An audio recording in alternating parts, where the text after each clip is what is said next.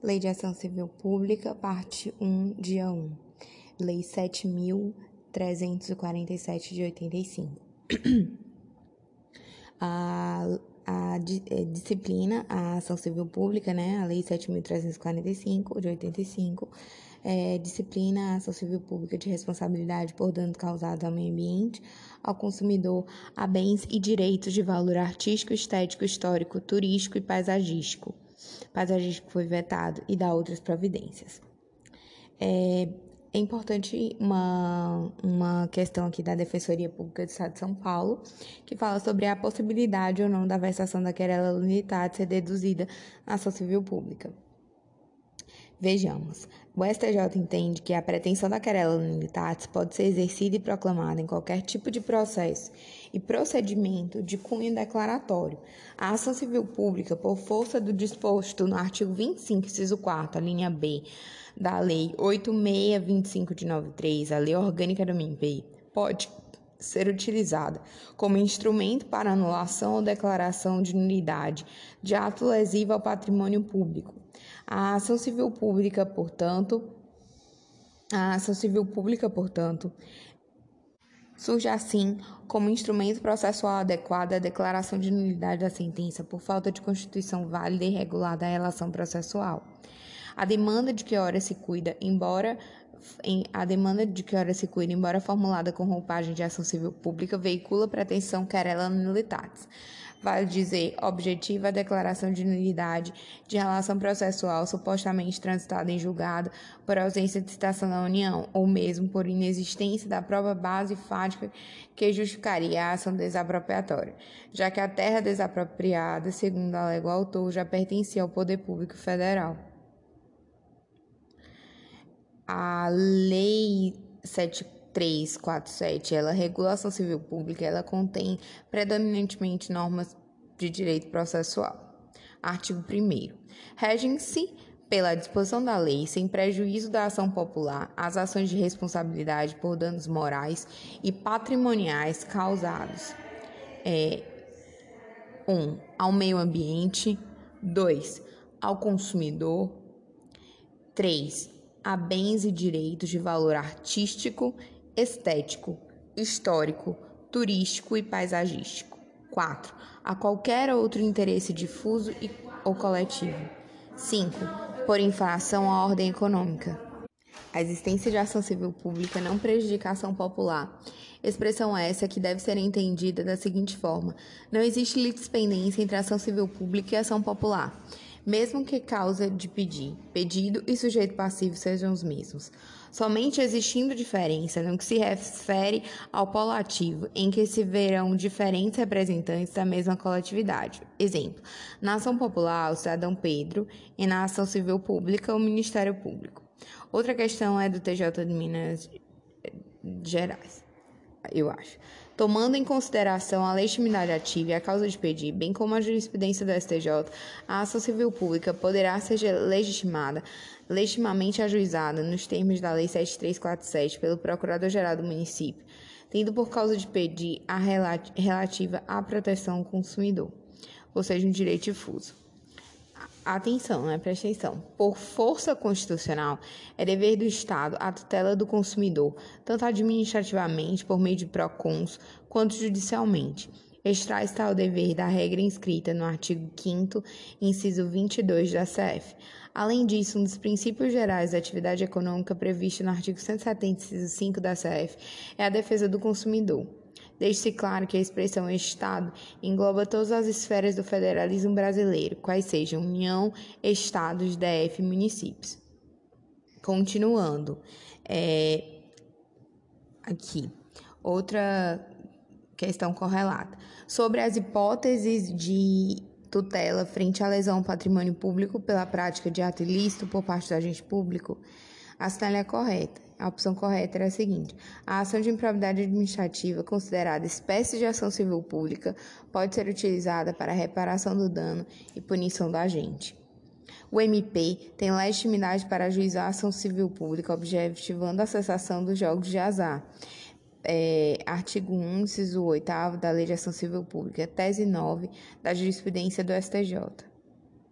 O Ministério Público tem legitimidade para ajuizar a CP objetivando a cessação dos jogos de. É, STJ. Cuidam-se os autos da CP proposta pelo MP estadual com o objetivo de coibir a atividade de exploração de máquinas caça-níqueis.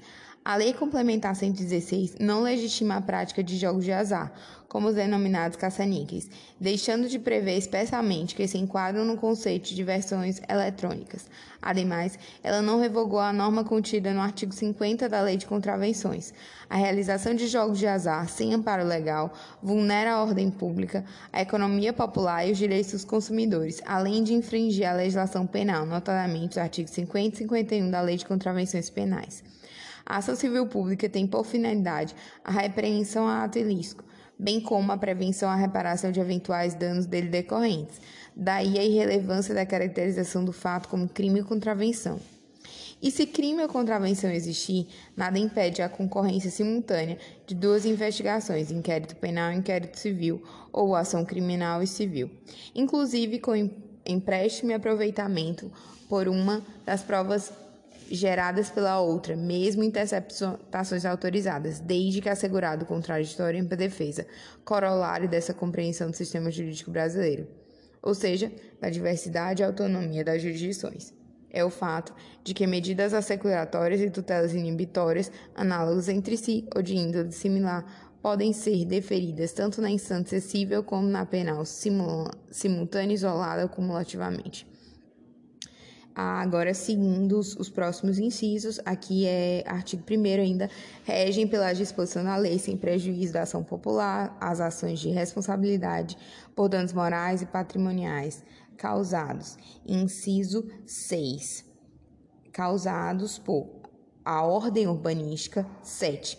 A ordem e a dignidade de grupos raciais, étnicos ou religiosos. 8. Ao patrimônio público e social Parágrafo único. Não será cabível ação civil pública para veicular pretensões que envolvam tributos, contribuições previdenciárias, Fundo de Garantia do Tempo de Serviço, FGTS, ou outros fundos de natureza institucionais, institucional, cujos beneficiários podem ser individualmente determinados. É, a ação civil a ação de improbidade administrativa, considerada espécie de ação civil pública, pode ser utilizada para reparação de dano e punição do agente.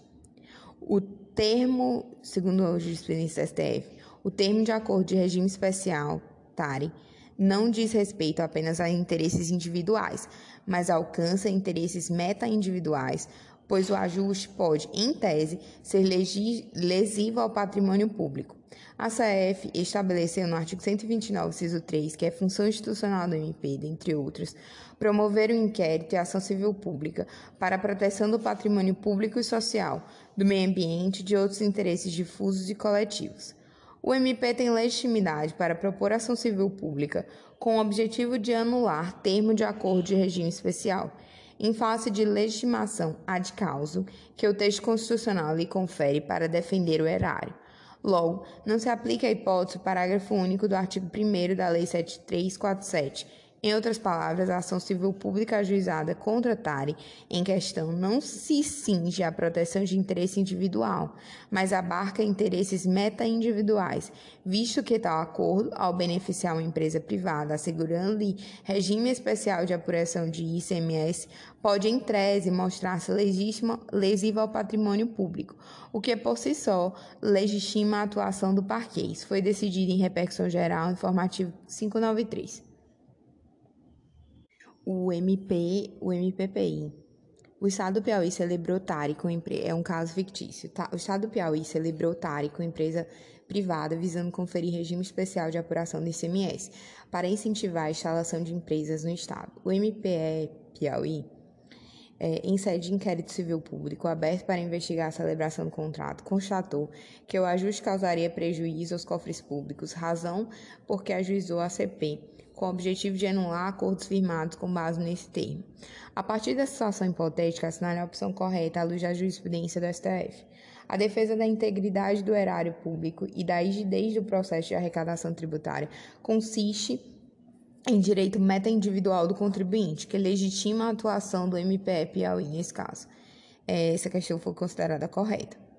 A TRF 5 2003. As tarifas públicas não entram na vedação prevista no parágrafo único do artigo 1 da Lei de Ação Civil Pública. Parágrafo 1, como a gente leu, o parágrafo único, na verdade, do artigo 1 diz assim: não será cabível à CP para veicular pretensões que envolvam tributos, contribuições previdenciárias, FGTS e outros fundos de natureza institucional, cujos beneficiários podem ser individualmente determinados. Mas quando a gente já percebeu que a jurisprudência, quando os interesses são meta-individuais, ela permite a atuação no MP, mesmo quando envolva questões tributárias, por exemplo. É, a, a ação civil pública constitui ação de responsabilidade por danos morais e patrimoniais, a, quais não, a qual não pode veicular matéria que envolva tributos ou outros fundos de natureza institucional, cujos beneficiários sejam individualmente determinados, conforme excepciona a Lei 7347. Em regra, sim.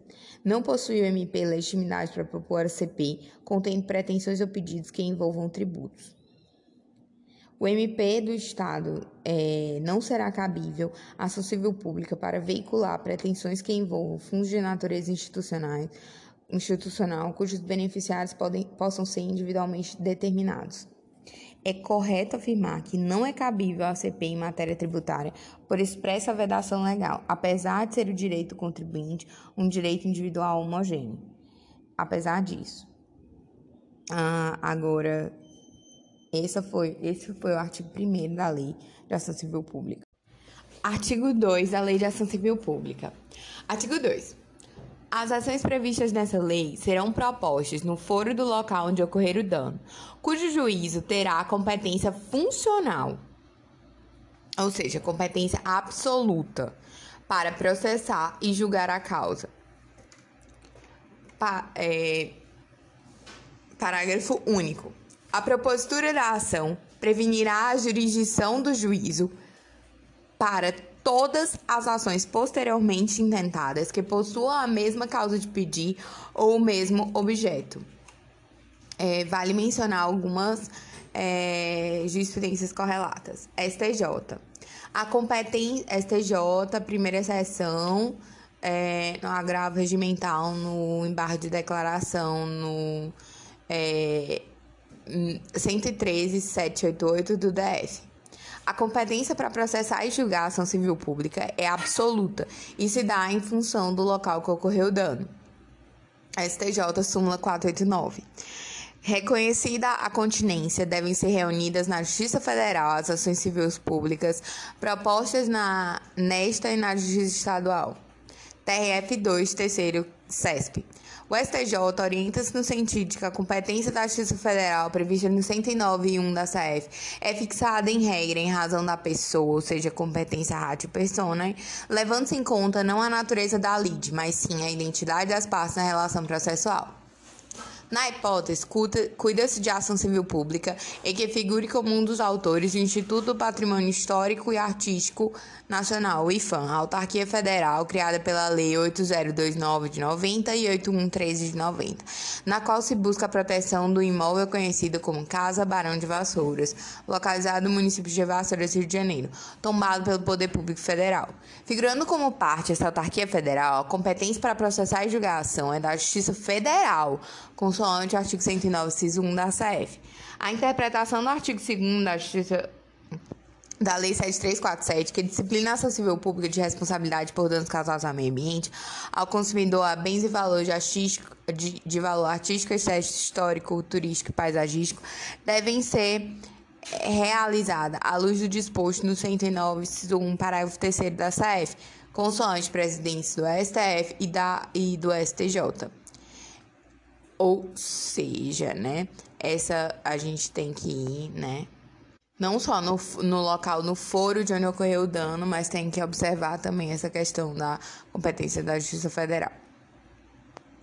Uh, a, o MP de Minas Gerais, em 2007, cobrou a, a seguinte questão, que também era com base no artigo 2 parte integrante da cadeia de Espinhaça, Serra do Carrentão, situada na região de Campos das vertentes estende-se pelo território dos municípios, distritos e povoados, pertencentes a duas comarcas distintas, a saber, Desterro de Entre Rios e, e Resende Costa.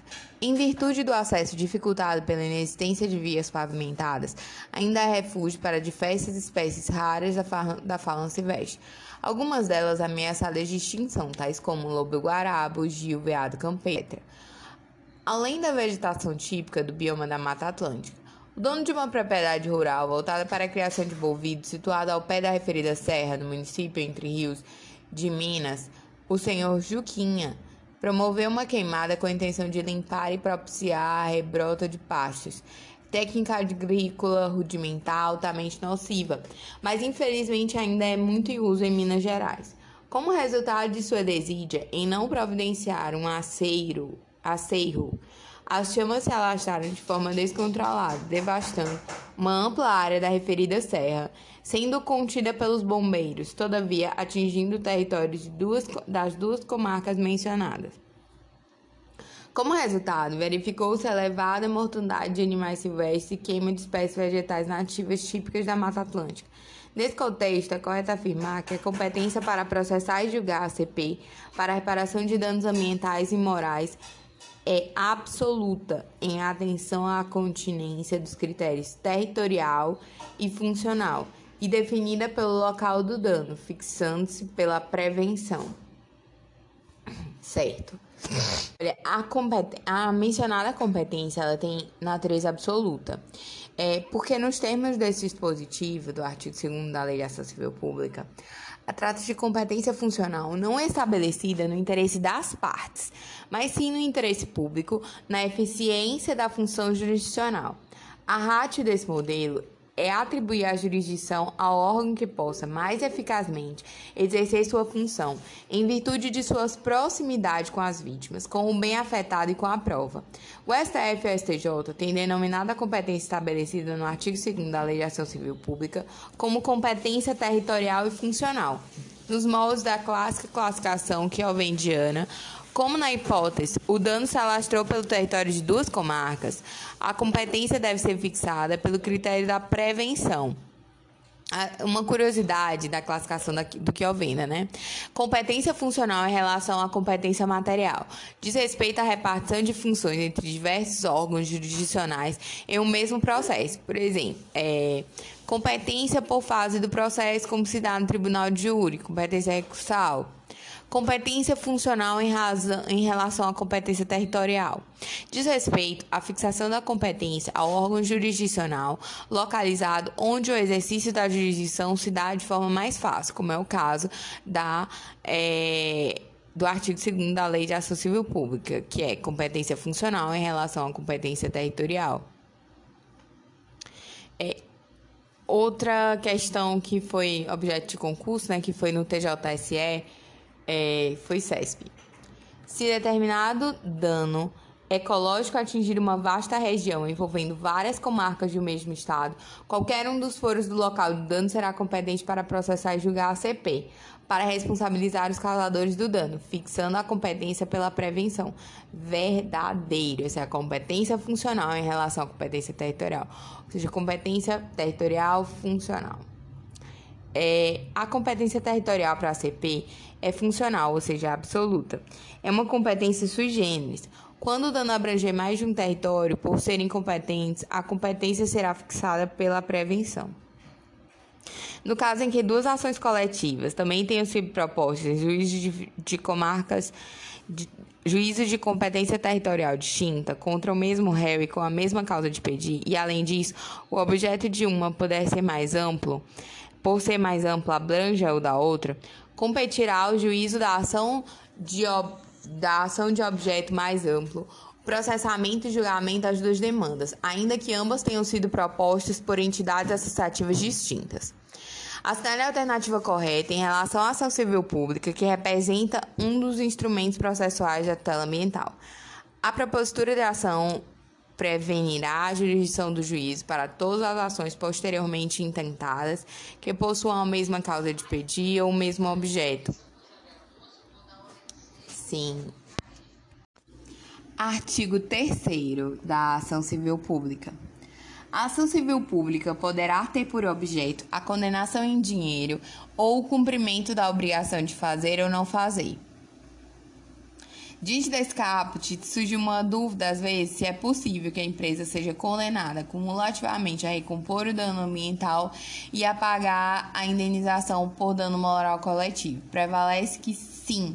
Isso porque vigora no nosso sistema o princípio da reparação integral do dano ambiental, de modo que o infrator deverá ser responsabilizado por todos os efeitos decorrentes da conduta lesiva, permitindo-se que haja combinação de obrigação de fazer e não fazer e da de indenizar. Para o STJ, essa conjunção ou tem sentido de adição, não apresentando uma alternativa excludente. Será possível a condenação em dinheiro, também ao cumprimento da obrigação de fazer ou não fazer. É, cumpre estabelecer que não há bis in idem nesse caso, considerando que as condenações possuem finalidades e naturezas distintas. É, o STJ consolidou esse entendimento segundo o qual é possível a acumulação de obrigação de fazer e não fazer nos casos de lesão ao meio ambiente. Contudo, a necessidade de cumprir cumprimento da obrigação de pagar quantia deve ser aferida em, qualquer, em cada situação analisada. Tem até a súmula 629 do STJ. Quanto ao dano ambiental, é admitida a condenação do réu à obrigação de fazer e não fazer, cumulada com a de indenizar. É, seguindo. Artigo 4. Artigo 4 da Lei de Ação Civil Pública. Poderá ser ajuizada ação cautelar para os fins dessa lei, objetivando, inclusive, evitar dano ao patrimônio público e social, ao meio ambiente, ao consumidor, à honra, à dignidade de grupos raciais, étnicos ou religiosos, à ordem urbanística ou aos bens e direitos de valor artístico, estético, histórico, turístico e paisagístico. Em relação à ação civil pública, é correto afirmar que ela poderá ser ajuizada, ação cautelar, objetivando inclusive evitar o dano à honra e à dignidade dos grupos raciais, éticos, étnicos ou religiosos, dentre outros. Esse é o caput do artigo 4 da Lei de Ação Civil Pública. É, é importante dizer aqui que esse, é, essa ação cautelar, né, pelo processo civil sumiu, né? Ela não existe mais como ação autônoma, mas como procedimento preparatório para ação principal, enfim. Mas aqui na ação cautelar tem previsão, né? Artigo 5 tem legitimidade para propor a ação principal e a ação cautelar.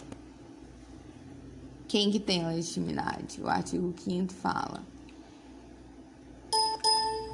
Um, o Ministério Público. É, é importante que leia aqui que o MP tem legitimidade para reclamar a defesa de direitos difusos, coletivos, individuais, homogênicos em ação civil pública, ainda que estivesse diante de interesses disponíveis. A finalidade do MP é lida à luz do preceito constante no caput do artigo 127 da CF. Para haver legitimidade ativa do MP para a defesa de direitos transindividuais, não é preciso que se trate de direitos indisponíveis, havendo de se verificar isso sim se há interesse social capaz de autorizar a legitimidade do MP. O MP é parte legítima para ajuizamento da ação da civil pública, que visa o fornecimento de remédios a portadores de certas doenças. Ele também é, é legitimado a promover a ação civil pública sobre direitos individuais homogêneos, quando presente o interesse social. O MP tem legitimidade para propor ação civil pública, objetivando a liberação do saldo de contas do PIS-PASEP, na hipótese em que o titular da conta, independente da obtenção da aposentadoria por invalidez ou de benefício assistencial, seja incapaz insuscetível de reabilitação para o exercício da atividade que lhe garanta subsistência, bem como na hipótese de o próprio titular da conta ou quaisquer de seus dependentes forem acometidos das doenças de afecções listadas na portaria interministerial MPAS-MS 2998 de 2001.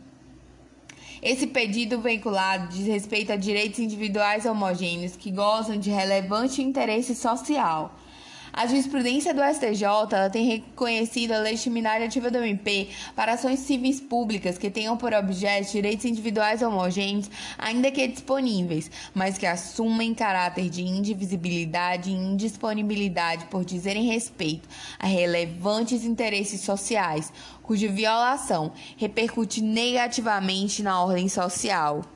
O, o, o MP tem legitimidade de causa para propor ação civil pública com para propor ação civil pública com a finalidade de defender interesses coletivos individuais homogêneos dos mutuários do sistema financeiro de habilitação, de habitação. O STJ entende que temas relacionados ao sistema financeiro de habitação possuem expressão para a coletividade e que o interesse em discussão é socialmente relevante. O MP tem legitimidade para ajuizar ação civil pública contra concessionária de energia com a finalidade de evitar a interrupção do fornecimento de serviço de pessoa carente de recursos financeiros, diagnosticado com enfermidade grave e que dependa para sobreviver da utilização doméstica de equipamento médico com alto consumo de energia. Porquanto direito fundamental indisponível cuja relevância interessa à sociedade. Tem até uma súmula 601 do STJ.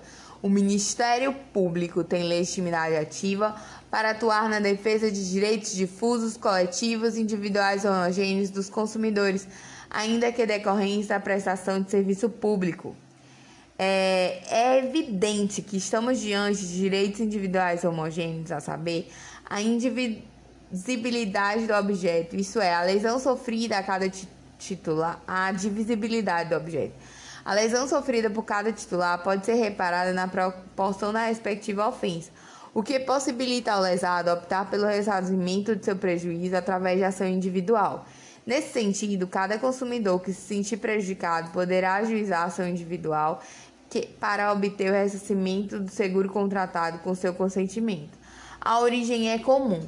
No caso em tela, o fato de todos terem comprado passagens aéreas na mesma companhia contratada de forma irregular, o seguro viagem, os titulares são determinados. Há consenso doutrinário contra a natureza de legitimidade, da legitimidade para a defesa coletiva de direitos individuais homogêneos. Trata-se de legitimação extraordinária. Isso porque os direitos individuais homogêneos, ainda que defendidos em ação coletiva, continuam sendo direitos individuais, divisíveis e, portanto, com titulares individualmente determináveis. O Ministério Público, ao atuar judicialmente na defesa de direitos e interesses difusos ou coletivos, o faz como substituto processual, ou seja, a legitimidade é extraordinária. Uh, vale dizer que a Defensoria Pública tem legitimidade para a propositura de ação civil pública. É, é, é dois, né? Continuando. 2. Da Defensoria Pública. A Defensoria Pública ela tem legitimidade para a propositura da ação civil pública que vise promover a tutela judicial de direitos difusos ou coletivos de que sejam titulares, em tese, pessoas necessitadas. O STJ, ao interpretar os requisitos legais para a atuação coletiva da Defensoria, encampa a exegese ampliativa da condição jurídica de necessitado, de modo a possibilitar a sua atuação em relação aos necessitados jurídicos em geral, não apenas dos hipossuficientes, sobre o aspecto econômico, caso concreto que inclui o conceito apresentado. A jurisprudência do STJ está afirmada no sentido da viabilidade no âmbito da Lei 74, 7347, da Lei 6938, de cumulação de obrigação de fazer, de não fazer, de indenizar na reparação integral ao meio ambiente. Além disso, o STJ, na hipótese de ação civil pública proposta em razão de dano ambiental, é possível que a sentença condenatória imponha ao responsável cumulativamente as obrigações de recompor o meio ambiente degradado, de pagar em dinheiro a título de compensação por dano moral coletivo a seguinte: tem legitimidade para a propositura da ação civil pública por danos causados ao meio ambiente, a defensoria pública. 3. Uh, quem também tem legitimidade, além do inciso 1, que é o MP, e do inciso 2, que é a defensoria, é a União, os estados, o DF e os municípios. O município tem legitimidade ad causum para ajuizar a ação civil pública em defeito de direitos consumeristas, questionando a cobrança de tarifas bancárias, por exemplo. Em relação ao MP, os entes políticos que têm como finalidade institucional a proteção dos valores fundamentais, como a defesa coletiva dos consumidores, não se exige pertinência temática e representatividade adequada. Sendo sabido que a Constituição Federal e a estadual, no caso de São Paulo, né, estabelecem normas sobre direito ao meio ambiente ecologicamente equilibrado, assinale a alternativa correta. O próprio município, a União, os estados podem propor ação civil pública de responsabilidade do particular ou de ente público por danos causados ao meio ambiente, embora sabido que o MP é a instituição que mais toma a iniciativa sobre o caso. É, vamos lá. Então, pode tanto o MP ajuizar a ação civil pública, quanto a Defensoria, quanto os entes políticos, a União, Estado, DF, municípios. E quatro, a autarquia, empresa pública, fundação e sociedade economia mista. Dentro do rol taxativo das entidades que têm legitimidade para propor a CP, como dispõe o artigo 5 da Lei 7347 de 85, estão as entidades e órgãos da administração pública direta e indireta, ainda que sem personalidade jurídica, especificamente destinados ao ajuizamento da ação coletiva. 5.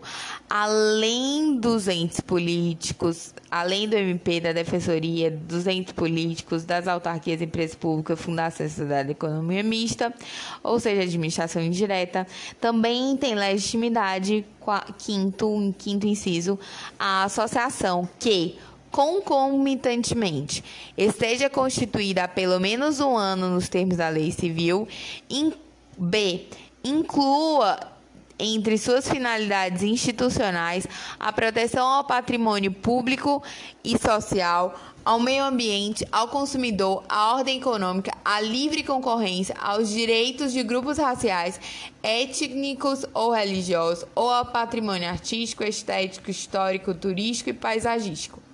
O STJ entende que uma associação que tenha fins específicos de proteção ao consumidor não possui legitimidade para o ajuizamento de ação civil pública com a finalidade de tutelar interesses coletivos de beneficiários do seguro DPVAT. Isso porque o seguro DPVAT não tem natureza consumerista, faltando, portanto, pertinência temática. Os cidadãos não possuem legitimidade para propor ação civil pública. Para o STJ, as associações civis para ajuizar ação civil pública ou coletiva precisam de ter representatividade adequada do grupo que pretendam defender em juízo, auferida à vista do preenchimento de dois requisitos: pré-constituição há pelo menos um ano nos termos da lei civil, dispensável quando é evidente interesse social pertinência temática indispensável e correspondente à finalidade institucional compatível com a defesa judicial do interesse. É, é um precedente, por exemplo, do RESP 1.357.618 do DF. É, o rol de legitimado para a população civil pública previsto na Lei 7347 é composto por quem pelo MP, pela Defensoria Pública, pela União, Estados, DF municípios, autarquias, empresas públicas, fundações, sociedades de economia mista e ações, essas últimas desde que cumpridos certos requisitos em lei, ou seja, a Constituição há pelo menos um ano, é, pertinência temática determinada empresa, isso é uma questão, determinada empresa pública do Estado de Sergipe, na qual a defesa do meio ambiente não está no rol de suas atividades, inconformada com grave e extenso dano ambiental causado por uma indústria localizada no município de Teresina, ajuizou ação civil pública em face da indústria e do município, este em razão de sua omissão visando a recuperação do dano ambiental. A ação civil pública deverá ser julgada extinta, sem resolução do mérito, por ilegitimidade do polo ativo. Então, continuando. Agora, e os partidos políticos? Eles têm legitimidade para ação civil pública? Nós temos duas correntes, uma do Hugo Mazzilli e outra encabeçada pelo José de Santos Carvalho Filho. A primeira corrente entende que os partidos políticos são espécie do gênero associação, ainda que sua constituição legal não se dê com a inscrição dos estatutos no registro de pessoas jurídicas, mas no TSE. Desse modo, estão legitimados a proporem ação civil pública. Além disso, ao contrário do que ocorre com as associações comuns, não estariam submetidos ao vínculo de pertinência temática, embora devam guardar a vinculação entre a ação e seus fins institucionais. A segunda corrente, José de Santos Carvalho Filho, defende que os partidos políticos não correspondem às associações de direito privado, e ao contrário delas, que são voltadas a uma representação específica e social, são destinados a exercer uma representação política e genérica. Por tal motivo, eles não estariam legitimados. Uh, agora vamos lá, seguindo. Parágrafo 1. O Ministério Público, se não intervir no processo como parte, atuará obrigatoriamente como fiscal da lei. Parágrafo 2. Fica facultado ao poder público e outras associações legitimadas nos termos desse artigo habilitar-se como litisconsórcio de qualquer das partes ou seja, o MP, se não intervir como parte, atuará como fiscal da lei. E o poder público é facultado, e também a outras associações legitimadas, é, a habilitar-se como litisconsórcio de qualquer das partes. O MP o TCE Rondônia diz assim: o poder público municipal tem legitimidade para se habilitar como litisconsorte ativo nas ações civis públicas propostas pelo MP, com o objetivo de inibir dano aos bens de valor artístico, histórico e da municipalidade. Agora, é, acerca da ação civil pública, assinale a correta.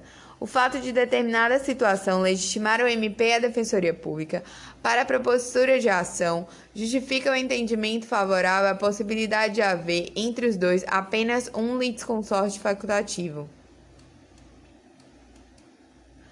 É, ressalte que, em sede de ação civil pública, a pessoa jurídica de direito público pode migrar para o polo ativo processual, ainda que haja pretensão direcionada contra ela Porém, essa migração somente será possível quando nela houver interesse público e não quando atendido simplesmente interesse privado do ente público em não configurar como réu. É nesse sentido a jurisprudência do STJ.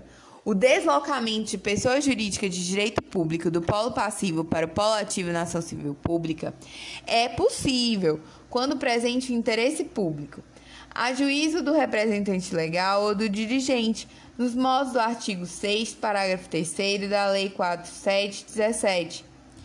Lei é, e cumulado com o artigo 17, parágrafo 3 da Lei de Improbidade Administrativa. Se a ação é movida simultaneamente contra o particular e o Estado, admite que este migre para o polo ativo da demanda.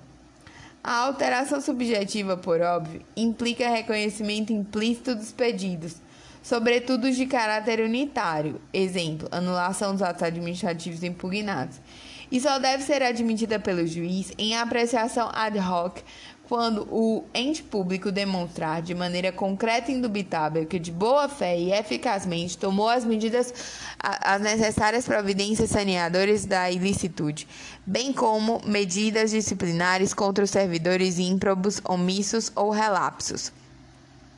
Parágrafo 3. Em caso de desistência infundada ou abandono da ação por associação legítima, o Ministério Público ou outro legitimado assumirá a titularidade ativa. Ou seja, na ação civil pública, reconhecido o vínculo de representação processual da associação autora, deve-se, antes de proceder à extinção do processo, conferir oportunidade ao MP para que assuma a titularidade da demanda. O princípio da disponibilidade motivada da ação coletiva, o princípio da indisponibilidade mitigada da ação coletiva.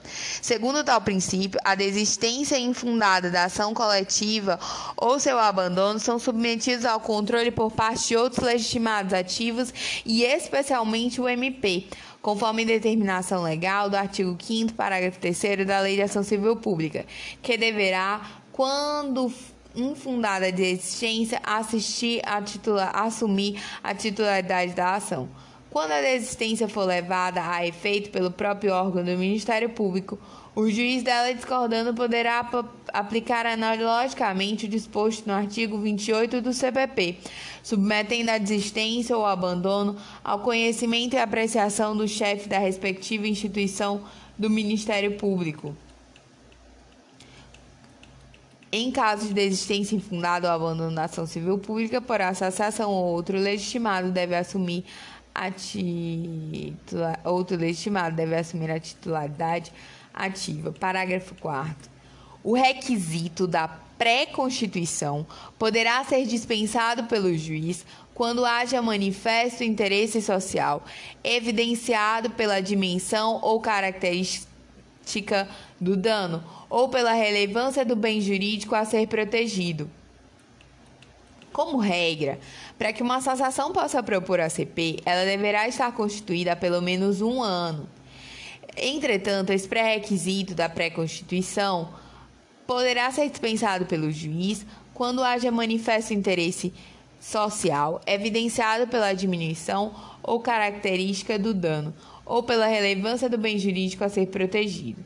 Nesse caso, a ação civil pública, mesmo tendo sido proposta por uma associação com menos de um ano, poderá ser conhecida e julgada, como por exemplo a situação descrita no parágrafo 4 do artigo 5 o STJ decidiu que é dispensável o requisito temporal para associação à juização civil pública quando o bem jurídico tutelado for a prestação de informação ao consumidor sobre a existência de glúten em alimentos. TJ de Santa Catarina. Uma associação de proteção ao patrimônio ambiental de Santa Catarina, constituída havia seis meses, ajuizou a ação civil pública requerendo a paralisação de obras de construção de um resort sobre dois sambaquins do estado, depósito de conchas dos povos pré-históricos que habitavam as regiões litorâneas do estado. A entidade, cumprindo sua finalidade institucional de proteger o ambiente, pleiteou na ACP a condenação do proprietário do resort pelos danos até então causados ao patrimônio arqueológico. De acordo com a legislação que rege os meios processuais para a defesa ambiental, a referida associação tem legitimidade para propor a CP, pois o requisito do tempo de pré-constituição poderá ser dispensado pelo juiz se verificado o manifesto interesse social pela dimensão do dano, conforme artigo 5 cumulado com o parágrafo 4 da Lei de Ação Civil Pública.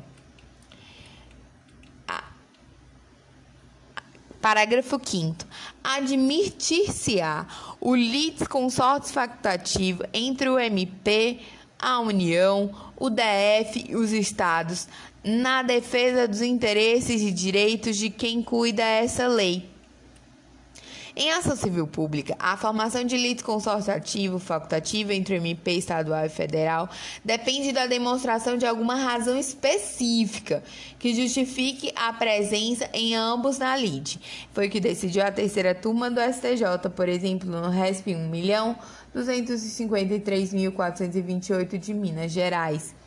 Mas, segundo o parágrafo 5 admite o consórcio facultativo entre o MP, da União, do DF e dos Estados na defesa dos interesses de direitos, é, interesses de direitos de que cuida essa lei.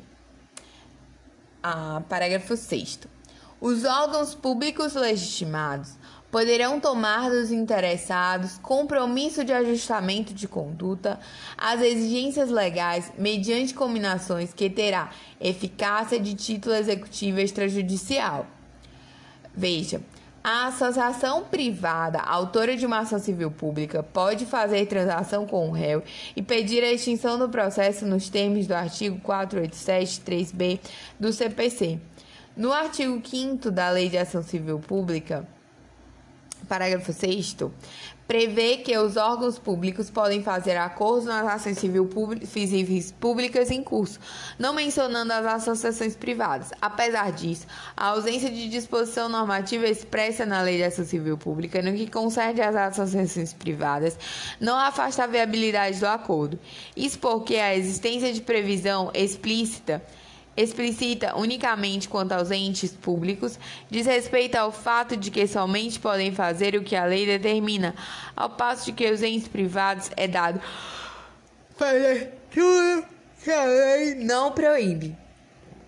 Embora os colegitimados à propositura da ação civil pública não sejam os titulares dos direitos e interesses que defendem em juízo, pois são direitos difusos, coletivos ou individuais homogêneos, admite a possibilidade da celebração de acordos, conforme o artigo 5 parágrafo 6 da Lei de Ação Civil Pública. Agora é importante sabe, só lembrar essa diferença entre TAC judicial e TAC extrajudicial. Em termos de ajustamento de conduta judicial, todos os colégios estimados poderão formular o TAC. No TAC extrajudicial, apenas os órgãos públicos legitimados poderão formular o TAC, inclusive a defensoria. O MP do Mato Grosso diz assim: é, considerou verdadeiro esse item. O compromisso de ajustamento de conduta, segundo a doutrina, possui no mínimo duas grandes vantagens sobre a via judicial. A primeira consiste em equacionar de forma mais rápida e efetiva a irregularidade, e a segunda consiste na previsão de mecanismos de sanção, sanções exigíveis desde logo para o caso de descumprimento das obrigações. Uh, o MP Alagoas o compromisso de ajustamento referendado pelo MP tem a qualidade de título executivo. É, só umas observações sobre o TAC, umas lembranças. Apenas órgãos públicos podem firmá-lo. MP não é o único órgão público que pode firmar a TAC. A Defensoria também pode firmar, já que é órgão público. 3. Não há possibilidade sobre não há disponibilidade sobre o objeto, sendo que o TAC deverá ser estritamente vinculado às exigências legais. Então, esse foi Ação Civil Pública, artigo 6 Qualquer pessoa poderá e o, e o servidor público deverá provocar a iniciativa do Ministério Público, ministrando informações sobre fatos que constituam objeto de ação civil e indicando os elementos de convicção. Artigo 7. Se no exercício de suas funções os juízes e tribunais tiverem conhecimento de fatos que possam ensejar a propositura da ação civil, remeterão peças ao Ministério Público para as providências cabíveis, ou seja, a ação civil pública não poderá ser instaurada pelo juiz direto de ofício. No exercício de suas funções, o juiz de direito que toma conhecimento dos fatos que possam ensejar a postura de ação civil pública deverá, para que sejam tomadas as providências cabíveis, remeter peças ao Ministério Público.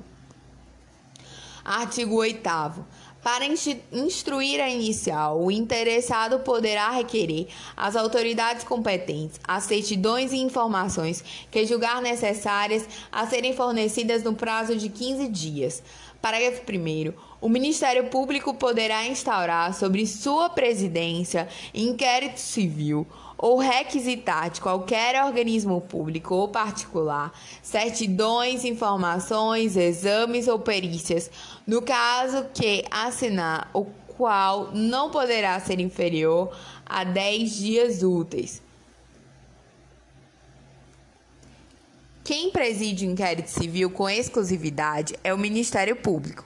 Por isso, os demais colegitimados não podem instaurar inquérito civil, devendo angariar as provas através de outros meios, como por exemplo requerendo autoridades competentes certidões e informações que julgar necessárias a serem fornecidos nos prazos é, pertinentes.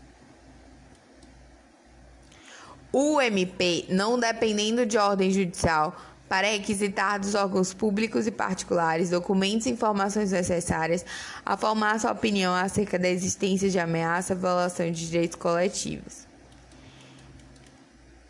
O inquérito civil público é instrumento investigatório exclusivo do MP. Não obstante, a legitimidade concorrente e disjuntiva para ajuizamento da ação civil pública. O MP pode investigar fatos que, em tese, configuram infrações previstas na Lei 8429, fazendo uso para tanto do inquérito civil, com fundamento na Lei 7347. Tanto a doutrina quanto a jurisprudência têm aceitado o uso da ação civil pública naquilo que não for contrário à Lei 8429 para ação de improbidade administrativa. É correto concluir, quanto ao inquérito civil, que a eventual irregularidade praticada em seu bojo não é capaz de inquinar de nulidade a ação civil pública, se observadas as garantias do devido processo legal, da ampla defesa e do contraditório. Veja, a CF dispõe que conceder-se-á, no artigo 5 inciso, sei lá qual, conceder-se-á habeas corpus sempre que alguém sofrer ou se achar ameaçado de sofrer violência ou coação em sua liberdade de locomoção por ilegitimidade ou abuso de poder. Como se observa, essa ação tem cabimento restrito e não se presta a impedir prosseguimento de inquérito civil que é a pura eventual ato de improbidade, a não ser que o investigado esteja sofrendo ou esteja na iminência de sofrer lesão ao seu direito de livre locomoção. A instauração de inquérito civil preparatório da ação civil pública é atribuição exclusiva do MP, mas pode ser dispensada. Só lembrando. A ação civil pública ela independe de prévia instauração do inquérito civil. Tem uma resolução, artigo 1 da resolução 23 do Conselho Nacional do Ministério Público. O inquérito civil de natureza unilateral e facultativa será instaurado para apurar fato que possa autorizar a tutela dos interesses ou direitos a cargo do MP nos termos da legislação aplicável, servindo como preparação para o exercício das atribuições inerentes às suas funções institucionais. Parágrafo único. O inquérito civil não é condição de procedibilidade para o ajuizamento das ações a cargo do MP, nem para a realização das demais medidas de sua atribuição própria. Constitui direito subjetivo do infrator a realização de perícia para comprovar a ausência de danosidade da sua conduta. E a instauração de inquérito civil é a atribuição exclusiva da MP, só lembrando mais uma vez. Agora, por fim, o parágrafo 2 do artigo 8 Somente nos casos em que a lei impuser sigilo, poderá ser negada certidão ou informação. Hipótese em que a ação poderá ser proposta desacompanhada desses, de, daqueles documentos, cabendo ao juiz requisitá-los. Artigo 9. Se o órgão do Ministério Público, esgotadas todas as diligências, se convencer da inexistência de fundamento para a propositura de ação civil, promoverá o arquivamento dos autos do inquérito civil ou das peças informativas, fazendo-o fundamentadamente. Parágrafo 1. Os autos do inquérito civil ou das peças de informação arquivadas serão remetidos, sob pena de incorrer em falta grave, no prazo de três dias ao Conselho Superior do Ministério Público. Parágrafo 2. Até que, em sessão do Conselho Superior do Ministério Público, seja homologada ou rejeitada a promoção de arquivamento Poderão as associações legitimadas apresentar razões escritas ou documentos que serão juntados aos autos do inquérito ou anexados às peças de informação. Parágrafo 3. A promoção de arquivamento será submetida a exame e deliberação do Conselho Superior do Ministério Público, conforme dispuser seu regimento. Parágrafo 4 deixando o Conselho Superior de homologar a promoção de arquivamento, designará, desde logo, órgão do Ministério Público para ajuizamento da ação.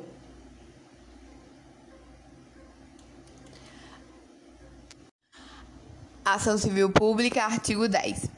Constitui crime punido com pena de reclusão de 1 a 3 anos, mais multa de 10 a mil, obrigações reajustáveis do Tesouro Nacional, ORTN, a recusa, o retardamento ou a omissão de dados técnicos indispensáveis à propositura da ação civil, quando requisitados pelo Ministério Público. Para que se configure o delito, é indispensável que as informações requisitadas sejam indispensáveis à propositura da ação civil pública. O STJ entende que se as informações requisitadas pelo MP não forem indispensáveis à propositura da ação civil pública, não haverá crime. Ocorre que, após receber as informações, o MP, se o MP decidir, por exemplo, arquivar por entender que não houve qualquer violação a direitos transindividuais, por via de consequência, não existiu o crime do artigo 10, já que as informações retardadas não eram indispensáveis à propositura da ação civil pública. É, não devemos confundir o crime de desobediência do artigo 330 do CPE, desobedecer à ordem legal de funcionário público, que é norma geral, com o crime tipificado na ação civil pública, que é o crime previsto em lei especial. E lei especial derroga a lei geral, só lembrando. Então, o STJ decidiu, por exemplo, que o crime descrito no artigo 10 da Lei de Ação Civil Pública é norma especial em relação ao crime de desobediência do 330 do CP de, e norma speciales derroga, no, derrogate generale. É, só lembrando. A omissão de dados técnicos requisitados pelo MP para a propositura da ação civil pública caracteriza crime previsto na Lei de Ação Civil Pública, salvo quando tais dados forem dispensáveis à propositura mencionado, da mencionada demanda. Agora vamos para o artigo 11. Na ação que tenha por objeto o cumprimento de obrigação de fazer ou não fazer, o juiz determinará o cumprimento da prestação da atividade devida ou a cessação da atividade nociva, sob pena de execução específica ou de combinação de multa diária, se esta for suficiente ou compatível, independentemente de requerimento do, do autor. No que se refere à tutela processual do ambiente, e a responsabilidade pelo dano ambiental, independente de requerimento do autor, pode o juiz, em decisão relativa à ação civil pública, impor multa diária ao réu em substituição e execução específica da obrigação de fazer ou não fazer, se a multa for suficiente ou compatível. É o que foi decidido no TJ Bahia, no CESP, prova CESP 2012. Artigo 12. Poderá o juiz conceder mandado liminar com ou sem justificação prévia em decisão sujeita a agravo. Parágrafo 1 a requerimento da pessoa jurídica de direito público interessado e para evitar grave lesão à ordem, à saúde, à segurança, à economia pública poderá o presidente do tribunal, a que competir o conhecimento do respectivo recurso, suspender a execução da liminar em decisão fundamentada, da qual caberá agravo em uma das turmas julgadoras no prazo de cinco dias a partir da publicação do ato. Veja bem, é, o artigo 4 parágrafo 1 da Lei 8437 expõe o seguinte: compete ao presidente do tribunal, ao qual couber o conhecimento do respectivo recurso, suspender desse fato fundamentado a execução liminar nas ações movidas contra o poder público e seus agentes, a requerimento do MP ou da pessoa jurídica de direito público interessado, em caso de manifesto interesse público ou da flagrante legitimidade, para evitar grave lesão à ordem à saúde, à segurança e economias públicas. Aplica-se o disposto nesse artigo à sentença proferida em processo de ação cautelar inominada, no processo de ação popular e na ação civil pública, enquanto não transitada em julgado. Agora vejamos o artigo 15 da Lei do MS. Diz assim: quando há requerimento da pessoa jurídica, pessoa jurídica direito público interessada do MP, e para evitar grave lesão à ordem, à saúde, à segurança e à economia pública, economias públicas. O presidente do tribunal, a qual couber o conhecimento, respectivo recurso suspender, em decisão fundamentada, a execução da liminar da sentença. Dessa decisão caberá agravo sem efeito suspensivo no prazo de cinco dias, que será levado a julgamento na sessão de sua interposição. Veja, é, só para lembrar, os prazos de agravo agora são 15 dias. E nas ações movidas contra o poder público, pedido de suspensão da execução liminar, o presidente do tribunal, couber conhecimento do respectivo recurso, com o objetivo de evitar grave lesão à ordem, à saúde, à segurança e à economia pública, é cabível no mandado de segurança, na ação civil pública, na ação popular e na ação cautelar inominada. Vale mencionar que a multa imposta em sede de ação civil pública só é exigível do réu após o trânsito em julgado da decisão favorável ao autor, ainda que seja devida desde o dia em que se configurou o descumprimento. Na ação civil pública, o princípio da máxima efetividade confere ao juiz amplos poderes instrutórios, independente da iniciativa das partes, além de concessão de liminares sem justificação prévia antecipação de tutela e utilização de medidas de apoio destinadas a assegurar resultado prático equivalente à tutela pretendida. Artigo 13. Havendo condenação em dinheiro, a indenização pelo dano causado reverterá a um fundo gerido pelo Conselho Federal ou por conselhos estaduais de que participarão necessariamente o Ministério Público, e representantes da comunidade, sem seus recursos destinados à reconstituição dos bens lesados. Conforme o artigo 13 da Lei 7347, a Lei de Ação Civil Pública, a indenização pelo dano causado se destinará primeiramente a um fundo de reparação dos interesses lesados e, posteriormente, os recursos desse fundo serão destinados à reconstituição dos bens lesados. Havendo condenação em dinheiro, a indenização por dano causado reverterá ao fundo gerido por um conselho federal, por conselhos estaduais, de que participarão necessariamente o MP e representantes da comunidade, sem seus recursos destinados à reconstituição dos bens lesados. É, vamos lá. Produto de indenização do Fundo da, da Ação Civil Pública jamais se presta à reparação de lesões individuais diferenciadas. É, vale só mencionar aqui as normas de regência.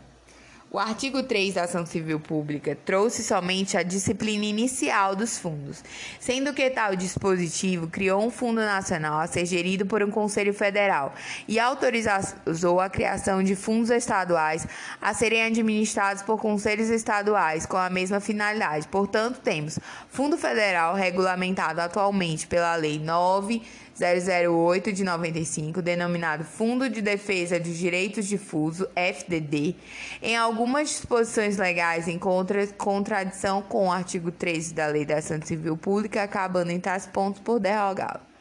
Fundos estaduais. Na esfera estadual, do mesmo modo, foram criados fundos para receberem os valores em dinheiro provenientes das condenações ou dos pagamentos de multas, sendo que a destinação dos fundos arrecadados é regulamentada, é regulada na legislação específica de cada estado.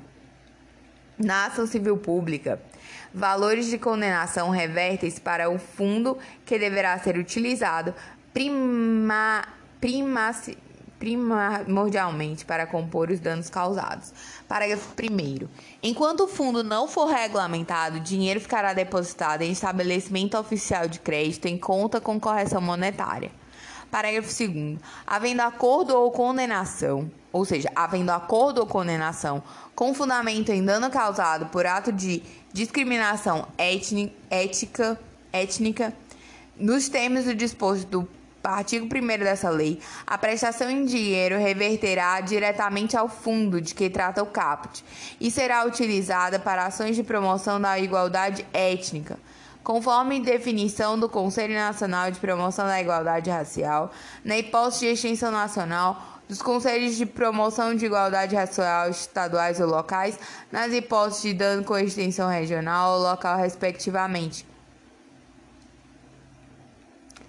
O MP, atuando na civil pública, ele deverá pleitear, em casos de acordo, condenação com fundamento em dano causado por ação de discriminação ética, que a prestação em dinheiro seja revertida a fundo legalmente previsto, sendo utilizada para ações de promoção da, da igualdade étnica, conforme o artigo 13, parágrafo 2 da Lei de Ação Civil Pública. Vamos lá só ver rapidinho aqui o artigo 14. O juiz poderá conferir efeito suspensivo aos recursos para evitar dano irreparável à parte. Ou seja, os recursos no sistema da Lei 7347 tem sempre o efeito meramente devolutivo como regra geral, segundo o artigo 14 da Lei de Ação Civil Pública. Na verdade, não, né? Na verdade, o juiz que poderá, é, na verdade, sim, eles tem efeito meramente evolutivo e o juiz poderá conceder efeito também suspensivo. Na ação civil pública, a regra é que o recurso será regido somente pelo efeito evolutivo. Excepcionalmente, será recebido no duplo efeito quando o juiz verificar perigo de dano irreparável, conforme o artigo 14 da Lei de Ação Civil Pública. É, artigo 15. Decorridos 60 dias do trânsito em julgado da sentença condenatória, sem que a associação autora lhe promova a execução, deverá fazê-lo o Ministério Público, facultado igual iniciativa aos demais legitimados. Ou seja, na ação civil pública, é reconhecido o vício na representação processual da associação autora, deve-se, antes de proceder à extinção do processo, conferir oportunidade ao MP para que assuma a titularidade da demanda, princípio da obrigatoriedade da execução previsto no artigo 15 da Lei de Ação Civil Pública e 16 de Ação Popular. O princípio da obrigatoriedade da execução coletiva determina que, tendo sido ajuizada a ação coletiva e julgada procedente, é dever do Estado efetivar esse direito coletivo, cabendo ao MP a efetivação, sob pena de sanções previstas na legislação. O sistema processual das ações coletivas possibilita também a tutela individual, entre outras hipóteses, pela habilitação dos interessados em fase de execução. Artigo 16. A sentença civil fará coisa julgada erga omnes, nos limites da competência territorial do órgão prolator, exceto se o pedido for julgado improcedente por insuficiência de provas, hipótese em que qualquer legitimado poderá intentar outra ação com fundamento idêntico, valendo-se de nova prova. O SJ entende que o artigo 16 da Lei de Ação Civil Pública é, é válido. A decisão do juiz na ação civil pública fica restrita apenas à comarca ou à seção judiciária do, do juiz prolator? Não. A posição que prevalece atualmente é a seguinte: a eficácia das decisões proferidas em ação civil pública coletiva não deve ficar limitada ao território e à competência do órgão jurisdicional que prolatou a decisão. Ao analisar a regra prevista no artigo 16, consignou ser indevido limitar a eficácia das decisões proferidas em ações civis públicas coletivas de maneira priorística ao território da competência do órgão judicante. Os efeitos da sentença proferida em ação civil pública, versando sobre direitos individuais homogêneos em relação ao consumerista operam-se erga omnes para além dos limites da competência territorial do órgão julgador. Isso é, abrangem todo o território nacional, beneficiando todas as vítimas e seus sucessores, já que o artigo 16 da Lei de Ação Civil Pública deve ser interpretado de forma harmônica com as demais normas que regem a tutela coletiva de direitos. Nas ações coletivas, a sentença de improcedência por falta de provas não fazem coisa julgada. Por essa razão, a doutrina afirma que, nesse caso, a formação de coisas julgadas in utilibus. Essa expressão está prevista, dentre outros dispositivos legais que compõem o ordenamento jurídico, no artigo 16 da Lei 7347, que regulamenta a ação civil pública. A, é, é, a sentença civil fará coisa julgada erga homens nos limites da competência territorial do órgão prolator, exceto se o pedido for julgado improcedente por insuficiência de provas, hipótese em que qualquer legitimado poderá intentar outra ação com igual fundamento valendo-se de nova prova. Trata-se da denominada coisa julgada segundo evento probationis. O MP deveria ajuizar outra ação civil pública acompanhada de nova prova, e não ação rescisória. Em outras palavras, é por esse motivo que, optando ele pelo ajuizamento da ação rescisória, esta deverá ser extinta sem resolução do mérito por carência da ação, faltar interesse processual. Uma das condições da ação, cumpre lembrar que o interesse processual subdiz em interesse necessidade e interesse adequação. Embora fosse necessário o ajuizamento de uma nova ação judicial para se obter a reparação concreta ou indenizatória do dano ambiental, por exemplo, o instrumento processual consiste na ação consistente na ação rescisória seria inadequado, porque como não faz coisa julgada é, é, é exatamente, então pode sim uma nova ação é, é, é uma inovação coletiva, então ajuiza a inovação coletiva. Não cabe ação rescisória contra as sentenças que julgarem as ações civis públicas improcedentes por insuficiência de provas ou improcedentes as ações populares, porque nesses casos não há coisa julgada material, são hipóteses de coisa julgada segundo evento litis. A sentença de procedência em ação civil pública gera automaticamente o efeito de tornar certa a obrigação do réu de indenizar os danos individuais decorrentes do ilícito objeto da demanda, permitindo às vítimas e sucessores a imediata liquidação e execução independente de nova sentença condenatória. Veja, a coisa julgada segundo evento probatione significa que dizer que não existirá coisa julgada quando o pedido for julgado improcedente por insuficiência de provas, o que dará ensejo à possibilidade de qualquer legitimada nova propositura de ação com idêntico fundamento, valente, é claro, de prova nova. A sentença na ação civil pública de que cuida 7347, cujo objeto sejam os bens de valor artístico, histórico, culturístico, paisagístico, fará coisa julgada erga omnes nos casos de procedência e nos limites da competência do órgão territorial prolator. A Lei de Ação Civil Pública, artigo 17. Em caso de litigância de má-fé, a associação autora e os diretores responsáveis pela propositura da ação serão solidariamente condenados. Em caso de litigância de má-fé, a associação autor e diretores responsáveis pela propositura da ação serão solidariamente condenados em honorários advocatícios e ao decúplo das custas, sem prejuízos da responsabilidade por perdas e danos. Artigo 18. Nas ações que trata essa lei, não haverá adiantamento de custas, emolumentos, honorários periciais e quaisquer outras despesas, nem condenação da associação autora, salvo comprovada má-fé em honorários de advogado, custos e despesas processuais. Ou seja, nas ações da lei, da Lei de Ação Civil Pública, não haverá adiantamento de custos, emolumentos, honorários periciais ou quaisquer outras despesas, nem condenação da associação autora, salvo comprovada má-fé em honorários de advogado, custas e despesas processuais. Enfim, o STJ decidiu que esse artigo 18 da Lei de Ação Civil Pública é aplicável também para a ação civil pública movida por sindicato, na defesa de direitos individuais homogêneos da categoria que representa.